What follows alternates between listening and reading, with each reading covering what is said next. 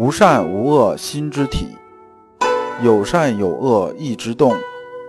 知善知恶是良知，为善去恶是格物。各位同道，大家好，我是老刘刘长志。您现在在收听的是由老刘播讲的《传习录》通俗讲解。老刘说心学，带您领悟心学入世的智慧。各位同道，大家好。今天我们继续讲解《传习录》，今天的题目是“照心故照，忘心亦照”，对应的《传习录》章节是幺五九。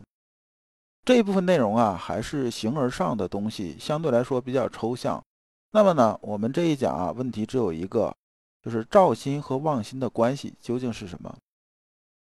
我们看原文幺五九，来书云：“先生又曰：照心非动也。”其以其循理而谓之静于忘心亦照也。其以其良知未尝不在于其中，未尝不明于其中，而视听言动之不过则者，皆天理于。那么这里边呢有这么几个词啊，老刘说一下啊。这里边呢讲先生又曰：“照心非动也。”意思是说呢，照心呢它是不动的。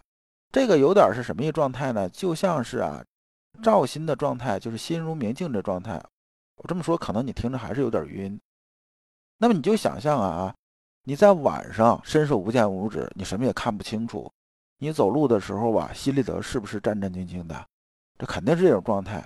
这时候呢，你干嘛呢？你得把手电筒打开，然后照着前面路，你才好往前走。那么我们照着路的时候啊，这路会不会有变化呢？这路不会有变化，白天什么样子，晚上还是什么样子，对不对？那旁边哪有块石头，哪里有个坑啊？它一样的，它也不会有变化。只是呢，对于我们来讲的话呢，我们这个照心呢，就相当于手电筒啊，这个光在照着，就是看到啊它的动或者是静这种状态，而是不能改变这个路的。换句话说呢，我们手电筒啊照着路，只能让我们看清楚路，我们是没有办法去改变这路。我们可以在路上选择说。这儿有一个坑啊，我们迈过去；这有块石头呢，我们绕过去，也就是这样子。那么这个照心非动也，这个动啊是指助长啊或者压抑的意思，它是指干扰的意思。就说呢，孟子讲的必有是焉里边讲的勿助勿忘是助的意思。先生说这意思是说呢，照心非动也，说是照心呢就是手电筒这个光啊，它是在照着的，但是呢，我们心呢是不是动呢？就是说，只是我们在看着他情绪在涌动，而本身呢，我们不给予他助长或者压抑这种干扰，是这么个意思。陆程啊，接着说啊，望心易照也，然后怎么样怎么样这一段，这一段里边啊，其实就是这么一个意思，就是说呢，我们这里边讲的无息啊，就是望于息何疑啊，这个息的意思啊，是不退转的意思，就说呢，我们这是不退转。他问的是什么呢？问的说啊。你既然说啊，照心是照着不动，就说能照得明白，对不对？那忘心也是照啊，那里边是不是也有良知啊？那忘心里边是不是也有良知？那照心里边是不是也有忘心呢？说你这个东西啊，就说不大清楚了。那么这里边忘和息有什么不同呢？是因为啊，照心呢可以被忘打断，这功夫啊就有了停息，讲的是这个层面的意思。那么我们看呢，陆程啊，其实啊，这个人呢，他在修心学的时候，他是非常用功的一个人。然后他用功的有点啊，走火入魔了。他就是有些事情，我们讲非常较真，较真到过直这种程度了。那么我们看他问这一段照心和忘心中间这关系啊，究竟是什么样一关系？我们看先生是怎么回答的。先生说啊，照心非动者，以其发于本体明觉之自然，而未尝有所动也。这意思是说呢，我们以前一直老刘也讲啊，就是本然和名觉之间的这种关系。本然呢是说啊，我们刚出生的时候那种状态，就是很清明那种状态，其实它什么都没有。就像啊，这个我们电脑系统刚做完，刚装上杀毒软件，这系统是清清爽爽的，看着很舒服。名觉是指什么呢？名觉啊是说啊，我们这随着系统开始用，对不对？那么就有一些啊杂七杂八的东西就进来了，就乌七八糟的。甚至有些流氓软件啊，有些病毒啊，有些什么什么的进来了，是你不想要的。那么我们这名爵就相当于啊，我们这个杀毒软件它不断在升级啊，升级病毒库，随时啊能面对这些啊新产生的新流行起来的这些病毒也好，流氓软件也好，我能搞得定。那么这就是名爵。所谓啊，照心非动啊，是说啊，我们的照心呢，一直就像手电筒照着路一样，它是在那边呢，它始终照着往前走。然后呢，它能照得到，但是呢，我们心是没有动的，是这个样子。那么妄心和照心的不同在哪儿呢？妄心呢，是指啊，我们心体上有贪嗔好恶这种攀附，就相当于啊，我们这面镜子上蒙了东西的，就是有灰尘的也好，还是怎么样也好。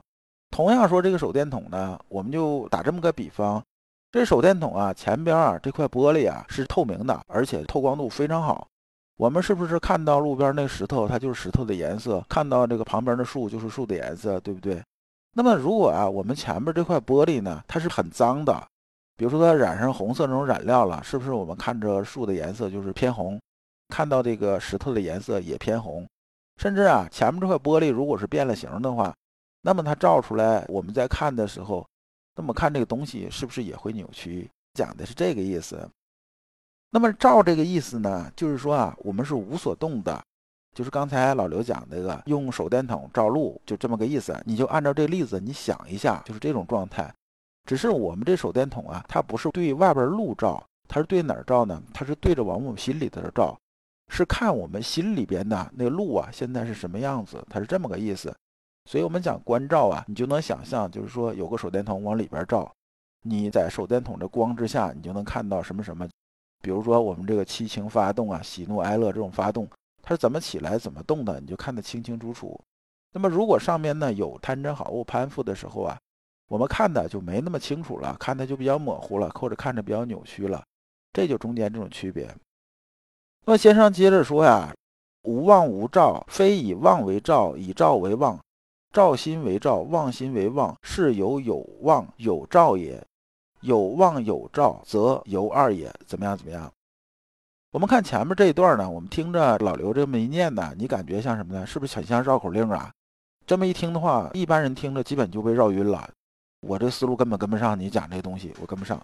那么呢，老刘呢，还是把它呀画就成了白话。举个例子。说啊，在现在这种环境中啊，咱不讲特定环境，就平常环境，人应不应该偷东西呢？那肯定是不应该偷东西。就说我们啊，从小就知道，不是我们自己东西不能拿，就是有主的馒头是不能动的，有主的干粮是不能动的，这是常理嘛，大家都知道。那么这个观念呢，你可以认为这就是照心，就这种没有贪嗔好恶攀附上的这种状态。那么这时候，这个心呢是遵循本该如此这种天理，就是说人家东西咱不能动，不能生起贪心，也不能说故意要恶心谁或者怎么样就拿人家东西，这事情是不地道的，这事咱不能干。我们心里良知是有判断的。现在说有这么个人啊，张三，他起了私意了，他产生啊偷别人东西这种想法了，然后有这个想法呢，他就对这东西啊心动了。这个动的是什么呢？这个动呢就是妄心。就是有我们的贪嗔好恶在里边，无论是我看着人家东西好，有贪心了，还是说呢，看他拿这东西到处炫耀，我心里头就不爽，我这很愤怒啊，然后我就想把这东西偷了扔掉了，还是个好恶之心呢，是怎么样的？实际上是说呢，这时候已经流入了妄心了，但他心里面就是两个小人打架啊，他的良知啊，是不是能判断出啊，拿人东西是不对的？就这妄心是不对的，这肯定是能的。只是呢，偷东西的时候呢，他这个行动啊是不被良知所支配的，这时候是妄这一面占主导了。所以说啊，本体天然的明觉中啊是有啊妄心中有这种情形的，就是明明我们是知道这事儿不对，但是我们还是要干的，是有这种状态的。那么现在啊说张三正偷东西，拿到东西的时候啊，他突然呢心里头的良知啊，这时候跨越了当做监察者角色啊这种樊篱，然后升级为行动的主宰者，就是我们常说的，他要干坏事的时候，突然良心发现了，他就决定停止偷窃这件事情。那么张三这颗心呢，又开始巡礼了。我们讲啊，这就是妄心变成照心了。妄心和照心之间的关系啊，就是这样的关系。完，先生又强调了一下说。妄心和照心呢，他俩是有妄有照，则由二也；二则息矣。无妄无照，则不二；不二则不息。意思说呢，妄心和照心呢，它只是心体的一个状态，它不是说有两个分别，不是说妄心和照心是两个，它只是啊，在里边呢，它也是有哪个成分占得多这种状态。这一段内容啊，就是望星和照星的内容啊，也是对我们修行水平啊没有那么高的人来讲的。就说我们黑夜里边啊，需要有手电筒照路，不照路啊，这黑灯瞎火的，我们不知道怎么走，对不对？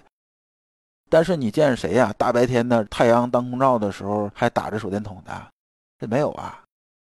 那就是什么？当我们对内心关照的时候，我们做不到洞悉明了的时候，我们就有迷茫。迷茫的时候嘛，我们就不得不拿手电筒啊，不断的照，就是用照心不断的来照。当我们心体的良知啊，修行水准已经达到了能明心见性这种程度的时候，就能把握到我们心体里边的很细微的这种啊变化的时候，那么呢，就像大白天走路一样，我们就不需要这手电筒了。如果你不知道如何进入心学殿堂，如果你在为人处事时经常左右为难。如果你在入世践行时经常茫然无措，那么你可以加老刘的微信。老刘的微信是“老刘说心学”的首字母加三个六。老刘为你答疑解惑，带你趟过晦涩的暗河，到达智慧的彼岸。那么本一讲的内容啊，我们就讲完了。下一讲我们讲养生的第一要务。感谢诸君。